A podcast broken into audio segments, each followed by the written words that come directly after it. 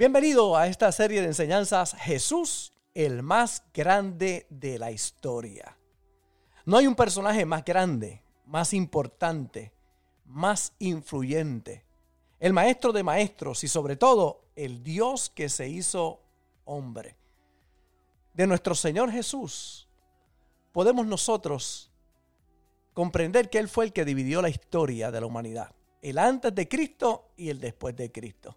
Ha sido el personaje más estudiado por más de 20 siglos y la figura más importante de la historia humana. Mantente conectado para que puedas comprender quién es y qué ha preparado para todos nosotros nuestro Señor Jesús, el más grande de la historia.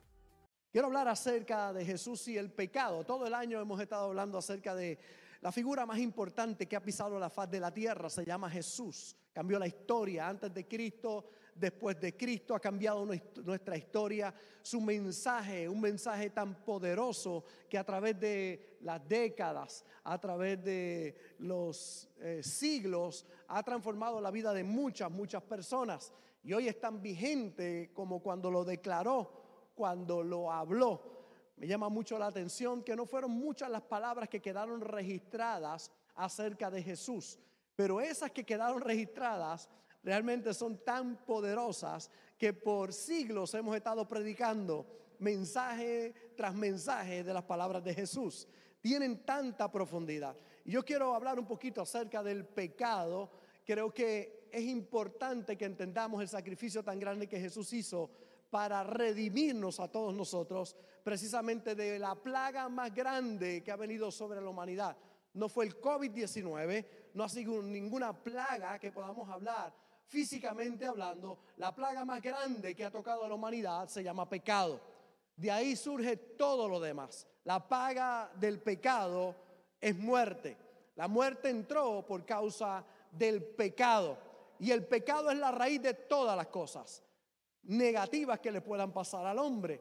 Pero es interesante cómo Cristo vino a redimirnos precisamente del pecado. En Juan capítulo 9, el verso 1 dice, caminando por la calle, Jesús vio a un hombre ciego de nacimiento. Sus discípulos preguntaron, rabí, ¿quién pecó? ¿Este o sus padres? Haciéndole nacer ciego. Mire qué pregunta. ¿Quién fue el pecó? De algo estaban seguros los discípulos que el pecado trae unos estragos muy grandes a la humanidad. Ellos sabían que muchos de los resultados de cosas malas que pasan tienen que ver precisamente con la raíz del pecado. Y ellos le dicen, ¿quién pecó? ¿Este o sus padres haciéndole nacer ciego? Jesús dijo, mire la contestación de Jesús, estás haciendo la pregunta equivocada. Estás buscando a quién culpar. No hay tal causa-efecto aquí. Busque en cambio lo que Dios puede hacer. Necesitamos estar enérgicamente trabajando para aquel que me envió aquí, trabajando mientras brilla el sol. Cuando cae la noche, la jornada laboral ha terminado. Mientras estoy en el mundo, hay mucha luz. Yo soy la luz del mundo. Hay cosas que no necesitan una explicación, lo que necesitan es que entendamos que Dios es el que va a cambiarlo todo. Que si nos ponemos en sus manos, cosas tremendas van a ocurrir. Si de algo estamos seguros es que el pecado tiene consecuencias, las tiene devastadoras para la vida de mucha gente. Se cuenta la historia de este joven que está en su casa con su padre y le dice a su padre, dame mi herencia que me quiero ir, dame todo lo que me pertenece. El padre toma toda la herencia y se la entrega y él se va y la Biblia lo declara de esta manera, lo describe se fue a vivir perdidamente, gastó todos sus bienes viviendo perdidamente. Y tristemente cuando todo lo pierde, se da cuenta que necesita regresar a casa. Dice que volvió en sí, había vivido una vida bastante negativa, había malgastado todo, todo lo había perdido y ahora vuelve en sí porque se encuentra trabajando para un hombre que tiene cerdos y ahora él está echando algarrobas para que coman y aún de las algarrobas no puede comer. Tiene hambre. Había estado en casa de papá, todo estaba bien, pero ahora él pide su herencia, se va y todo lo malgasta. El pecado va a desgastar tu vida. El pecado te va a robar salud, matrimonio, familia, te va a robar finanzas, te va a robar todo. La paga del pecado es muerte. Y él vuelve en sí y dice, me levantaré, iré a mi padre, le diré a mi padre, el cielo y contra ti no soy digno de ser llamado tu hijo, hazme como uno de tus jornaderos. Porque hay otra cosa que el pecado hace, le quita la dignidad al hombre. El hombre piensa que no es digno cuando peca. Y la verdad es que hasta la dignidad se va cuando hay pecado en la vida del hombre. Y ahora él dice, necesito recobrar mi dignidad, necesito recobrar aquello que he perdido, así que voy donde papá y le voy a pedir perdón, porque los sirvientes en casa de mi padre comen bien, visten bien, y yo ahora, por causa del pecado, estoy más abajo que los sirvientes de papá, que viven bien en la casa. Así que él va y cuando aún está lejos, papá lo ve, es la figura del Padre Celestial que nos ve con misericordia y aún lejos lo ve. Y hay algunas versiones que dice que corrió a él. Así que corre, el hombre viene de estar trabajando con los cerdos, está sucio, apestoso. Sin embargo, papá corre y lo abraza. Una de las versiones dice que le dio mil besos. Necesitas un buen rato para dar mil besos. Lo abrazó y lo besó tantas veces como pudo y lo recibió allí, se escuchó la voz de la que estaba apartado. le dijo, papá, he pecado contra el cielo y contra ti, no soy digno de ser llamado tu hijo, hazme como uno de tus jornaleros. Pero ahora se escucha la voz del padre que dice, no, mi hijo, maten el becerro gordo, busquen un nuevo vestido, un nuevo anillo, busquen sandalia y vistan a mi hijo, porque muerto estaba y ha revivido, perdido estaba y ha sido hallado. Entonces ahora él estaba esperando que el padre le dijera, del diablo, pecador, que lo condenara. Sin embargo, que le recibe restitución. Tú eres mi hijo. Ahora, si todo se lo había llevado, se había llevado su ropa, se había llevado sus prendas, se había llevado sus sandalias, todos sus zapatos, porque pidió toda la herencia. ¿Por qué en la casa todavía había ropa que le servía? Porque el padre sabía que él iba a regresar. Así que llamó al sastre, llamó al joyero, llamó al de los zapatos y le dijo, prepárenme ropa porque mi hijo va a volver a casa. Y cuando él vuelva, tiene que entender que en casa lo vamos a recibir con amor. Interesante, ¿verdad? El pecado te lo quita todo y la gracia de Dios te lo devuelve todo otra vez. Es la conciencia que tenemos que desarrollar. Saber que el pecado trae consecuencias. La entrada del pecado al escenario de la humanidad provocó que al ser humano lo expulsaran del paraíso y las consecuencias que eso traía. Fue el pecado que abrió la puerta. Es el pecado del adulterio que destruye el matrimonio. Es el pecado de la dejadez de muchas personas que abre la puerta para muchas maldiciones. Es el pecado, los malos hábitos. Esos hábitos que te están destruyendo, que te llevan por el camino incorrecto. Son esos vicios, el alcohol, el cigarrillo, la droga, la pornografía, que cuando accesas y los toca, traen destrucción donde quiera que vayas. Traen destrucción a tu cuerpo, traen destrucción a tu mente, traen destrucción a tu familia. Todo lo destruye, todo lo que el pecado toca lo destruye, pero todo lo que toca la gracia de Dios lo restituye. La gracia lo restituye todo. El pecado produce muerte espiritual. Por eso cuando usted está sirviendo al Señor, su mente es más clara, sus pensamientos son más claros. Usted puede ver la vida diferente cuando usted se aparta de Dios, usted vive lejos de Dios. Es oscuridad todo lo que tiene. Usted no se ha dado cuenta cómo el pecado embrutece a la gente. Porque usted ve gente inteligente cometiendo errores tan básicos. Porque el pecado embrutece. Usted ve gente brillante que tienen doctorado, PhD, TVD, TVD,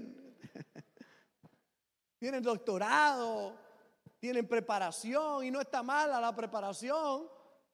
La área intelectual es importante, pero gente que aparentemente es inteligente cometiendo errores tan básicos. Y usted dice, ¿cómo es posible? ¿Cómo es posible? ¿Cómo es posible que gente tan inteligente en nuestra política permita la corrupción? Tomar dinero que no le pertenece, hacer lo incorrecto, permitir el fraude. ¿Cómo? Si está claro, si lo haces mal, lo que siembras mal lo vas a cosechar. Si tú siembras robo, eso vendrá a tu vida. No hay nada que permanezca oculto. Yo no sé cuántos casos más de corrupción tienen que haber para que la gente entienda que hacer el mal le va a producir malos resultados, que lo vas a perder todo, vas a perder la dignidad, vas a perder el favor, vas a perder la gracia, vas a perder el honor. Pero hay gente que sigue cometiendo los mismos errores y usted lo mira y dice, ¿cómo es posible? Porque el pecado produce muerte espiritual, ceguera, enfermedad, adulterio, fornicación, ira, contienda, odio, toda obra carnal. Lo produce el pecado. Y lo peor de todo, separación de Dios. Eso es lo que llamamos pecado nosotros. Fallar, errar en el blanco. No pedir a Dios sabiduría para tomar las mejores decisiones. Ahora, cuando Dios confronta al hombre con su desobediencia, le hace cuatro preguntas que son las que debemos hacer y contestar en nuestra vida. Dios le dio unas instrucciones muy sencillas a Adán y a Eva. Le dijo a Adán, Adán, hay un árbol, el árbol de la ciencia del bien y del mal. No comas de ese árbol. Puedes comer de todos los árboles que hay aquí, pero ese árbol no lo toques, porque el día que lo toques, ciertamente morirás. No toques ese, puedes tocar todos los demás. Para los maridos que estamos aquí, para las esposas que están aquí, el mandamiento es muy sencillo. Puedes tocar uno y todas las demás no las puedes tocar. ¿Cuán difícil puede ser ese mandamiento? Es sencillo. Yo tengo una para tocar y la toco. Es mía completita. La orden es sencilla. Tienes una y las demás no las puedes tocar. Qué difícil puede ser eso. Tengo una y esa me la fumo hasta el cabo. Esa es la mía. Pero entonces hay gente que la que tienen, y quieren tocar todas las demás menos la que tienen. Bendito sea el Señor. Y después dice, ¿por qué me va mal en la vida? Porque estás tocando el árbol que te prohibieron tocar. Porque si lo tocas, ciertamente morirá. Morirá tu relación matrimonial, morirá tu relación con tus hijos, morirá tu relación con la sociedad, morirá tu relación financiera. Va a morir, todo comienza a morir. El pecado toca y empieza a matarlo todo a destruirlo todo. Y tristemente, Adán podía comer de todos los árboles. Había uno que no podía comer. Pues le dio con comer del que no podían comer. Y ciertamente se mueren, no físicamente en ese momento, sino murió espiritualmente. Muere espiritualmente. Su comunión con Dios murió en aquel momento. Es triste ver personas muertas espiritualmente. Y es interesante porque siguió viviendo, le tomó tiempo, como le decía anoche a los transformados, le tomó tiempo aprender a morir. A Matusalén le tomó 969 años morir. ¿Usted se imagina? ¿Qué edad tú tienes? 773. Pregúntale a mi suegra. Mi suegra va por 635, imagínense. Esa señora, muchachos, Ahora usted se ve, ¿cuál es tu cumpleaños? Ah, estoy cumpliendo, cumpliendo 233. No morían. Le tomó tiempo aprender a morir. Pero cuando el hombre aprendió a morir, ahora tristemente muere antes. Muchos mueren prematuramente por causa precisamente del pecado. El pecado acorta los días de vida. Una persona alcohólica acorta sus días de vida. Una persona que fuma acorta sus días de vida. Una persona con los vicios, hay uno que es brutal, se llama el estrés. Está cortando los días de vida de mucha gente porque la gente vive tan acelerada y vive tan pendiente a todo y no busca la paz interior que es lo más importante. Les felicito por estar hoy en la casa de Dios, sentado escuchando la palabra de Dios. Está comprobado que los que se congregan y van a la iglesia viven más. Mira, mira, mira que está lo tuyo y dile, vas a vivir más. Ahora, cuando Dios se encuentra con Adán, le hace cuatro preguntas muy importantes. Génesis en el capítulo 13, el verso 8, y oyeron la voz de Jehová Dios que se paseaba en el huerto al aire del día. Y el hombre y su mujer se escondieron de la presencia de Jehová entre los árboles del huerto. Ellos disfrutaban de la presencia de Dios. Pecan, desobedecen, erran del blanco y ahora tienen miedo. Del mismo Dios que compartían, que hablaban, que disfrutaban de su presencia, ahora están escondidos. Mas Jehová, Dios, llamó al hombre y le dijo, ¿dónde estás tú? Adán. Adán, ¿dónde tú estás? La primera pregunta que le hace es, ¿dónde estás tú? Y esa pregunta es sumamente importante. ¿Dónde estás? Porque solo tú sabes 100% dónde estás. Ni tu esposa que vive contigo sabe 100% dónde tú estás. El único que sabe 100% dónde estás eres tú. ¿Alguna vez usted se ha sorprendido de alguien que te dice, Ay, yo no pensé que tú estabas pensando en eso? Estaba al lado tuyo y tú no sabías que tú estabas pensando eso. ¿Usted sabe que hay personas que dicen, no, yo llevo seis meses pensando dejarte? Seis meses al lado tuyo y tú. No, tú no sabes las veces que yo pensé en esto, en este robo, en hacer esta estafa, en hacer aquello, y está al lado tuyo y tú piensas que es una persona íntegra, que es una persona correcta, que toma buenas decisiones, porque el único que sabe 100% dónde estás tú. Nadie más. Y cuando Dios llama a Adán, le dice, ¿dónde estás tú? En tu vida espiritual, ¿dónde tú estás? Piensa hoy, ¿dónde tú estás en tu vida espiritual? ¿Estás donde deberías estar?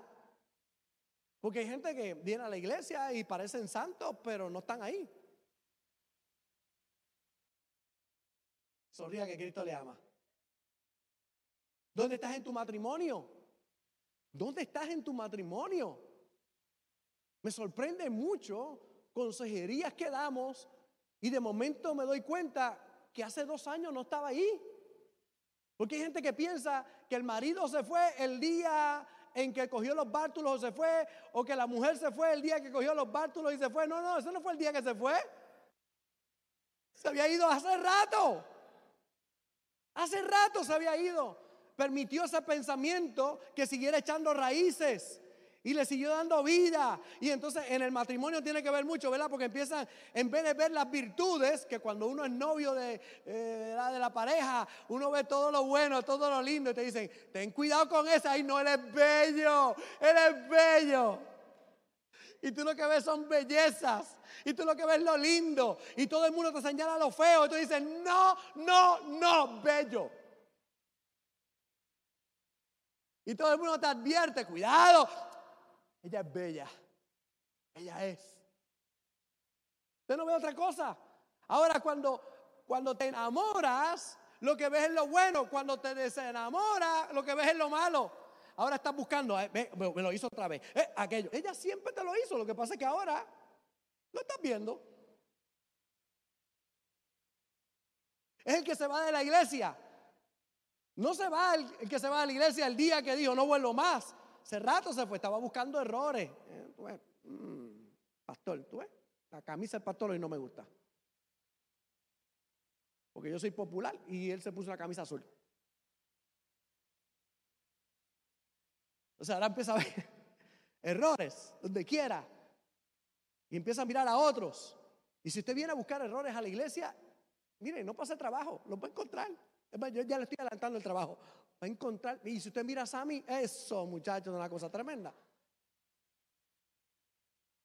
Usted busca errores, lo va a encontrar. Si usted busca virtudes, le garantizo que usted jamás se irá de esta iglesia. Si usted busca las virtudes, aquí hay cosas extraordinarias que están pasando. Cosas lindas, transformaciones. Dios está haciendo cosas poderosas. Pastor, ¿y por qué usted siempre está feliz? Bueno, porque yo me paso mirando lo bueno. ¿Y qué hace con lo malo? Trabajo con ellos, pero no lo hago la prioridad de mi vida. Invierto tiempo para mejorarlo. Oye, pero fortalecete y dale gracias a Dios por las fortalezas que tienes. Porque tu marido no será 100% perfecto y tengo noticias para ti, nunca lo va a hacer. Mientras esté en esta tierra, y de momento, cuando los años siguen pasando, le empiezan a salir pelos a uno por la nariz, por la oreja, por todos lados le empiezan a salir pelos a uno. Y ese muchachito que no le salía pelo por ningún lado, de momento empieza a sacar garras así por para afuera. Y por los oídos para afuera. Pastor, ¿y hago con eso? Afeíteselo. No hay otra. ¿Qué va a hacer? Todo se cae, todo va cayendo.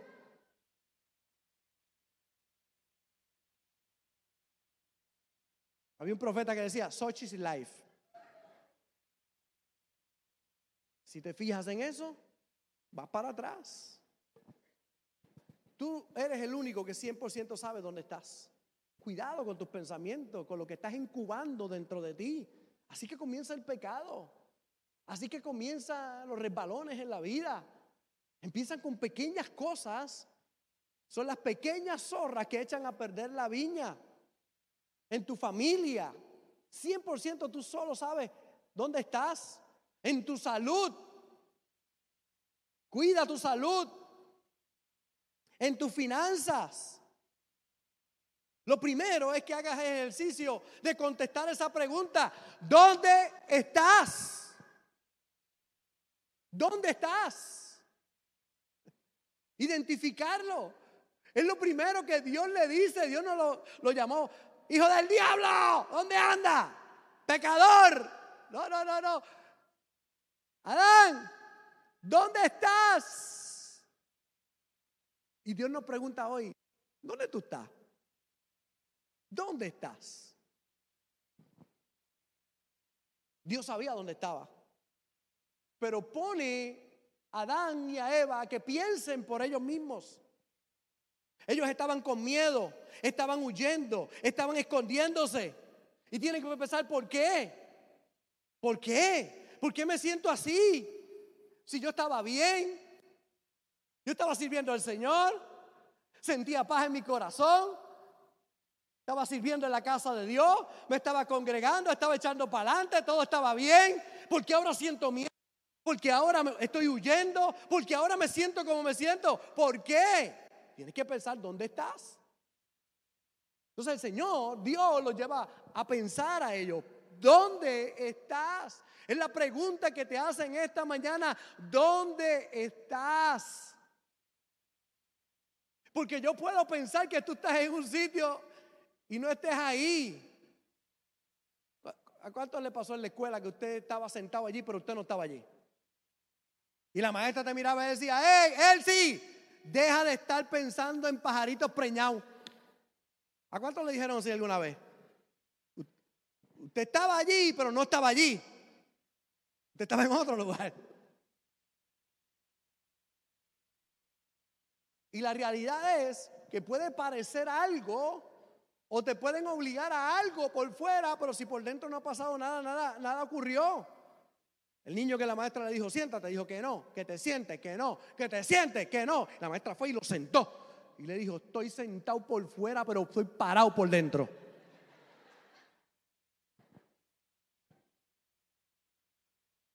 Porque tú puedes ver a alguien por fuera y no necesariamente lo que está pasando por dentro. Entonces, ¿quién es el único que sabe? Tú, 100%. Es la dama que sabe que algo está pasando, pero no lo habla, no lo conversa. Es el caballero que sabe que algo está pasando, pero no lo conversa. Y todos los días lo que quiere es buscar evidencia de que esto sigue mal. Y si tú buscas evidencia de que algo está mal, la vas a encontrar. Yo me levanto todos los días buscando evidencia del amor que tengo por esta mujer, el agradecimiento que tengo. Me parió tres muchachas ahí, Dios mío. La primera vez que parió, ella salió nueva, yo salí con todos los capilares explotados de la cara. Yo pude más que ella. Así que eh, si ella dice que pujó a Nicole, no le crea, la pujé yo. Yo le dije a ella que pujara bien, puja bien, mi amor, porque cogimos las clases esas de parto antes decían parto sin dolor, eso no existe, es parto sin temor. Eh, eh, eso es lo correcto, parto porque dolor siempre va a haber. ¿verdad? Pero ahí estaba ella y cogimos esa clase y había que, había que pujar con el estómago. Usted no puede pujar con la cara, tenía que pujar. Y yo le decía a ella, puja, puja bien, puja bien, puja bien, puja bien. Puja bien. Salito colorado.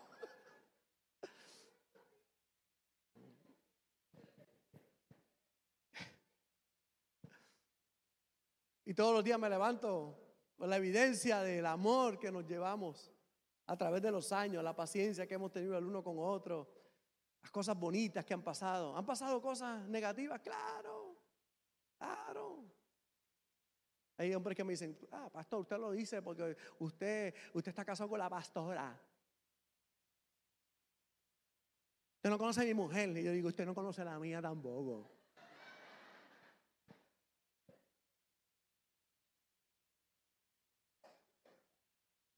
Y algunas etapas dicen, ay, pastor, usted lo dice porque, la pastora está casada con usted. Usted no, no conoce, esa es la que conoce. Yo tengo mis días también.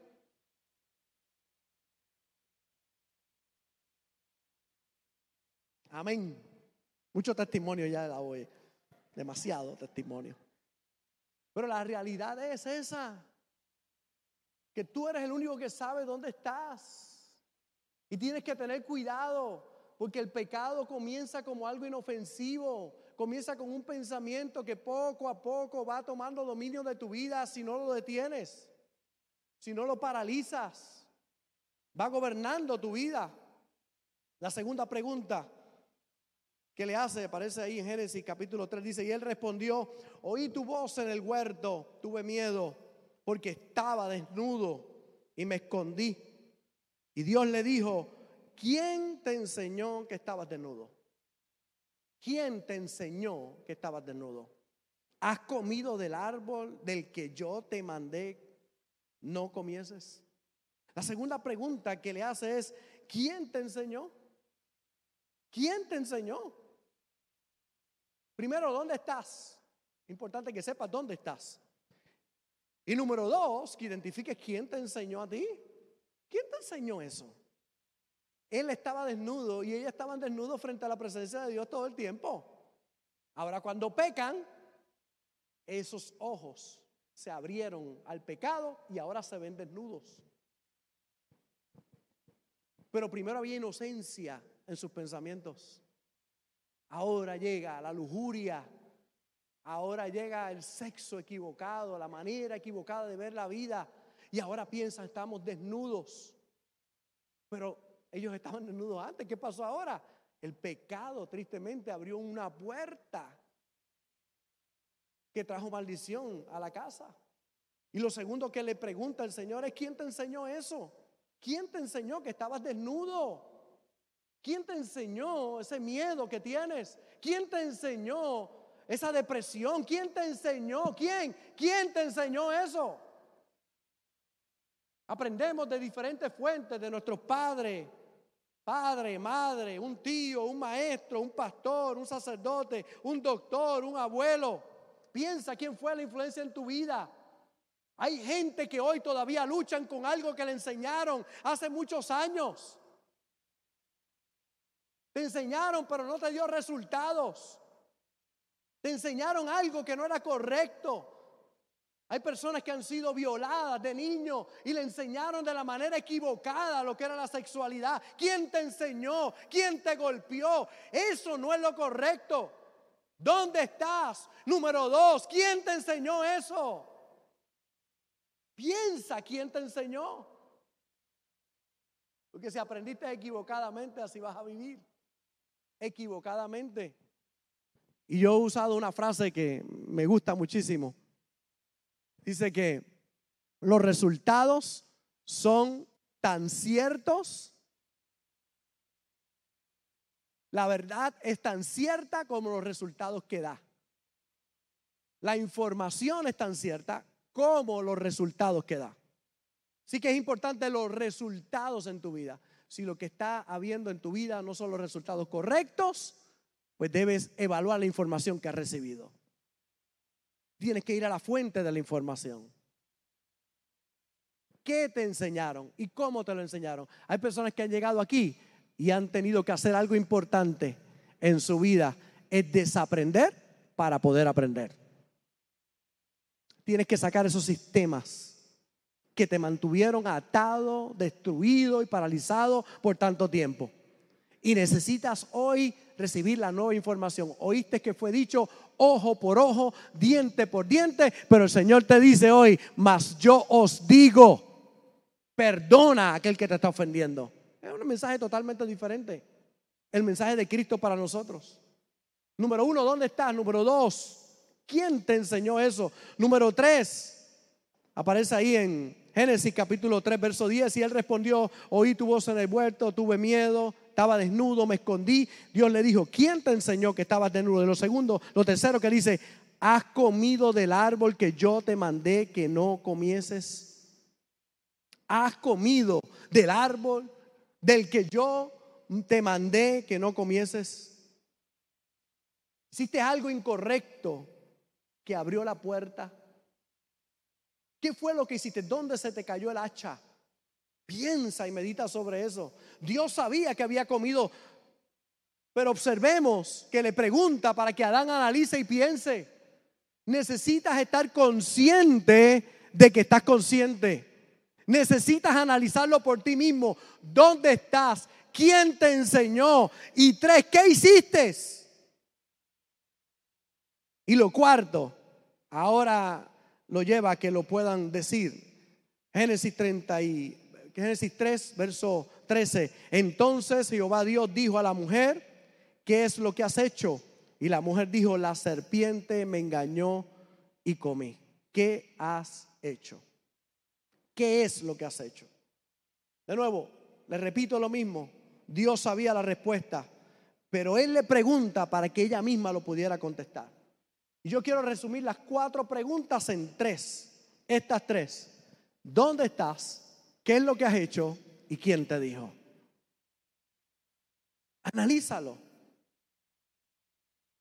Yo analizo mi vida constantemente en el resumen de estas tres preguntas. ¿Dónde estoy? ¿Estoy donde debería estar? Estoy donde debería estar. Mi matrimonio, mi familia, mis hijas, mis nietos. Aprendo todos los días, me gusta leer y aprender cómo educar y criar a mis nietos cómo educar y criar a mis hijas en la etapa de vida donde están ellas ahora. Porque no son las bebés que estaban en casa. Ya la grande tiene 28 años, la otra tiene 24, la otra tiene 20 y cumple 21 años ya mismo. Oh my God. Es otra etapa de la vida. No son las niñas de la casa, ahora son mujeres. Y tengo que hablarle diferente a ellas y entender el tiempo donde estamos viviendo ahora nosotros, el contexto de vida que tenemos. Así que la mentalidad cambia totalmente. ¿Dónde estoy? ¿Qué he hecho? ¿Y quién me enseñó a mí? ¿Quién te dijo eso? ¿Cuáles son las voces que tú estás escuchando? Y yo quiero dejarlo en tu corazón para que medites esta semana. Porque queremos seguir hablando acerca de estos principios y de cómo nosotros ordenar nuestros pensamientos para que el pecado no tome dominio de nuestras vidas. Para que podamos identificar aquellas cosas que parecen inofensivas, pero son la puerta que abre a las grandes maldiciones. Es David que está en el trono. Pasaron más de 13 años para que llegara allí. Ahora está conquistando pueblos, está triunfando. Le toca ir a la guerra como solía ser, pero ese día decide quedarse en casa. Ese, parece algo inofensivo, parece algo que no le va a hacer daño, pero ese día, cuando tenía que estar en la guerra, se quedó en la casa. Y cuando se queda en la casa, está por la casa caminando, viendo todas las cosas lindas que Dios le había dado y abre una de las ventanas de la casa. Y cuando abre la ventana hay una mujer desnuda que se está bañando allí. Abrió una ventana que no tenía que abrir. Porque estaba en el lugar incorrecto. Tenía que estar en la guerra. Hay muchos que hoy me están mirando que se supone que tú estuvieras aquí en la casa de Dios, aquí sentado, escuchando la palabra de Dios. Hay algunos que tristemente han escogido el lugar equivocado para estar. Si algo me gusta de las caneras Chick-fil-A, que no trabajan los domingos, punto. Todos mis empleados dicen ellos deben ir a la casa de Dios, deben ir a la iglesia. En esta compañía no se trabaja domingo, punto. Y hoy venden más que ninguna otra. Cristianos perseguidos por sus valores, por decir que el matrimonio es entre hombre y mujer. Los han perseguido por montones de lugares. ¿Y usted sabe qué pasa? Que cuando le hacen las huelgas, más venden, más gente va, más prosperan. Porque cuando usted mantiene sus valores, cuando usted mantiene sus principios, cuando usted hace lo correcto, la bendición de Dios le va a seguir donde quiera que usted vaya.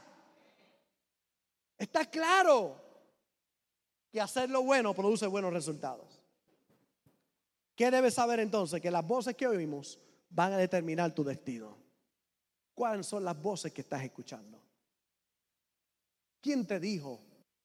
¿Dónde estás? ¿Qué has hecho? ¿Quién te dijo? Siéntate y evalúa tu vida. Yo me paso mirando mi vida. ¿Dónde estoy? ¿Qué he hecho? ¿Qué me han dicho? ¿Qué he aprendido? Porque si quiero estar en un nuevo nivel, tengo que cambiar mis pensamientos. David abrió la ventana y la pudo haber cerrado, pero la dejó abierta. Y permitió que la tentación gobernara su corazón. Mandó a llamar a aquella mujer y se acostó con ella. Y después dijo, aquí terminó todo, no hay nada más. Pero eso no se queda así, eso se hincha.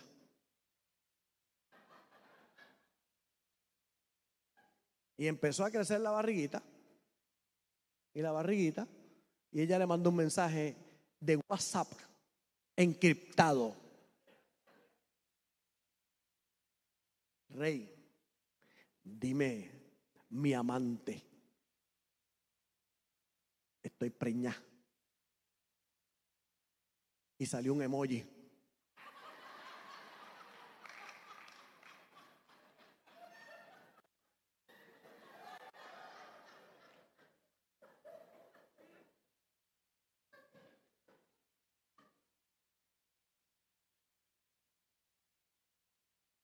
¿Qué vamos a hacer? mire lo, terrible del pecado. Mira si embrutece el pecado. ¿Qué es lo que tenía que reconocerlo ahí? Hoy ustedes saben qué hacen. Matan a la criatura. abortan. Y hay damas que dicen, no te metas con mi cuerpo. El problema es que ese no es tu cuerpo. Ese es el cuerpo de otro. Haz con tu cuerpo lo que te dé la gana, pero no con el cuerpo de otro. Ese no es tu cuerpo. Esa criatura que está ahí no, no es tu cuerpo, es una criatura diferente a ti. Y ahora la matan. ¿Qué hizo este hombre? Dijo, ¿qué hago? El pecado embrutece. Mandó a llamar el esposo de esta dama. Estaba en el frente de batalla. Era un fiel colaborador un soldado de primera fila del rey. Y estaba al frente de la batalla, peleando por él. Y lo mandó a llamar. Dijo, tráiganlo para que vaya y se acueste con su esposa y cuando pase el tiempo piense que fue él. Así que lo manda a llamar. ¿Y usted sabe qué hace el hombre? El hombre se queda en la puerta de la casa y no entra. Dice, jamás podría yo estar en placer con mi esposa mientras están en la guerra ya peleando. Era tan fiel que dijo, yo no, no, jamás. Le dijeron al rey al otro día, le mandaron un messenger. Rey no entró a la casa. Se quedó afuera. Tráiganlo. Y lo emborrachó. que se acostara con su mujer. Y tampoco, ni borracho. Y mire lo que trama el rey. Pues póngalo al frente de batalla. Y cuando la cosa esté dura, váyase todo el mundo y déjenlo para que muera. Lo mandó a matar. El pecado es horrible, uno tras otro, uno tras otro. Allí con ese con eso ese pecado tan grande. Él pensó que la vida continuaba y que todo iba a estar bien, porque el problema es que peca es que piensa que todo está bien. Se resolvió. Ya está. Aborté y se acabó. Lo resolví yo y se acabó. Llegó el profeta y tocó a la casa, a la puerta del, rey. Ah, profeta, qué bueno. Bienvenido. Ah, rey, pasaba por aquí, vine a hablar contigo. Ah, qué chévere. Cuéntame. Rey, lo que pasa es que tengo un casito para que usted resuelva. Aquí en caso cerrado. Ah, pues dígame. Ah, mire, muy sencillo. Hay un hombre que tenía miles de ovejas, muchas ovejas, muchas ovejas. Y decidió que quería comer. Y dijo, bueno, en vez de matar de las miles que tengo, hay uno que tiene una sola oveja. Y se la voy a quitar. Y voy a matarle la oveja a ese. La oveja de aquel la voy a matar yo y me la voy a comer. Dice la Biblia que él se paró del trono. Prendió en candela. Porque el profeta le dijo, ¿qué merece ese hombre? Dijo, la muerte. ¿Cómo es posible que teniendo tantas ovejas no escoja de las que tiene y coja al, que tiene una? Imposible, más muerte. Y el profeta lo miró y le dijo, ese hombre eres tú.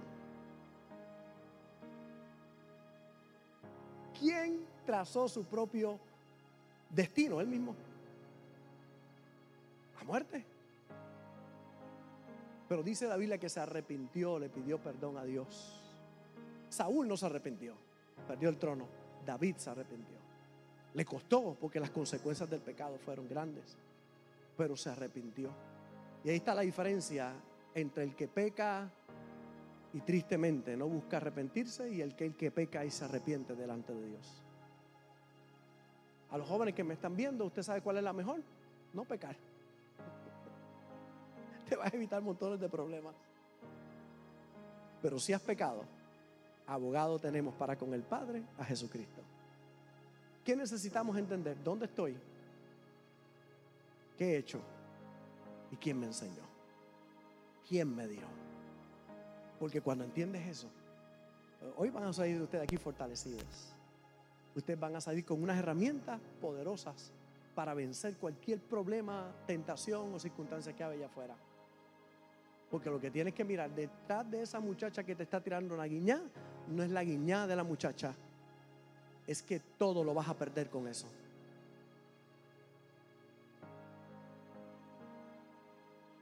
Si el hombre es casado, obviamente. Es interesante porque siempre lo he dicho, lo repito una vez más. El pastor Carlos me dijo que tiene un amigo que tristemente adulteró y lo llamó un día y le dijo, Carlos, si algún día tienes la tentación de adulterar, llámame para contarte lo que es el infierno. Llámame para que se te quiten las ganas. llámame para contarte lo que es el infierno. En estos días recibí una noticia de un amigo pastor que amo profundamente y cayó en las garras del adulterio. He llorado por él. Su esposa, sus hijos, su iglesia. Destrucción total. Destrucción total. Deprimido, no quiere salir del cuarto. Se le fueron las ganas de vivir. Es que el pecado te destruye. Por eso es tan importante entender lo que es la gracia de Dios. Y ante una... Es mejor para nosotros el que podamos tomar las previsiones que tenemos que tomar antes que tener que reconstruir algo que se ha destruido. Si ya lo has destruido, hay esperanza. El camino es duro, pero hay esperanza. Pero si no, guarda tu corazón. Así que piensa hoy, ¿dónde estás? ¿Qué has hecho? ¿Y quién te enseñó? Si cambias la manera de ver las cosas a la manera de Dios, todo va a cambiar a tu alrededor. Iglesia, ponte de pie ahí donde estás en este día. Quiero orar y declarar la palabra de Dios. La gracia de Dios es inmensa. El perdón de Dios es maravilloso. No hay nada más lindo que la gracia de Dios sobre nuestras vidas. No hay nada más lindo que escuchar las voces correctas. No hay nada más lindo que ordenar nuestros caminos. Y en el día de hoy piensa, ¿dónde estás? Hay personas que me están viendo hoy que no conocen a Jesús. ¿Dónde estás? Lejos de Dios. Hay otros que se apartaron del Señor. ¿Dónde estás? Estás como el hijo pródigo que todo lo has perdido. Porque hay algunos que dicen, pero yo tengo el dinero. Decía un, un gran filántropo, decía, no conozco un hombre más pobre que aquel que lo único que tiene es dinero. Hay gente que tiene dinero, pero no tiene paz. ¿Y de qué te vale ganar el mundo y perder tu alma? Pero qué lindo cuando reconoces que necesitas a Jesús. Y hay personas hoy apartadas de Dios que necesitan reconocer a Jesús como Señor y Salvador de sus vidas. Y si estás aquí en este auditorio y no conoces a Jesús, nunca le has confesado como el Señor de tu vida, o estás apartado de Dios, un día le entregaste tu vida a Jesús y te apartaste, la gracia de Dios hoy te inunda. Hay un vestido nuevo, hay un anillo nuevo, hay sandalias nuevas y hay fiesta para ti si regresas a casa. Gracias por conectarte con nosotros. Ha sido una hermosa bendición poder compartir contigo la palabra de Dios. Te pido dos cosas. Número uno, comparte con alguien más. Que otros también puedan ser bendecidos por la palabra. Y número dos, envía tu ofrenda para que podamos continuar llevando el mensaje de fe y de esperanza a tanta gente que lo necesita. Lo puedes hacer a través de ATH Móvil en donaciones Fuente de Agua Viva Vega Baja o a través del PayPal Fuente Vega Baja. Si no das, no pasa nada.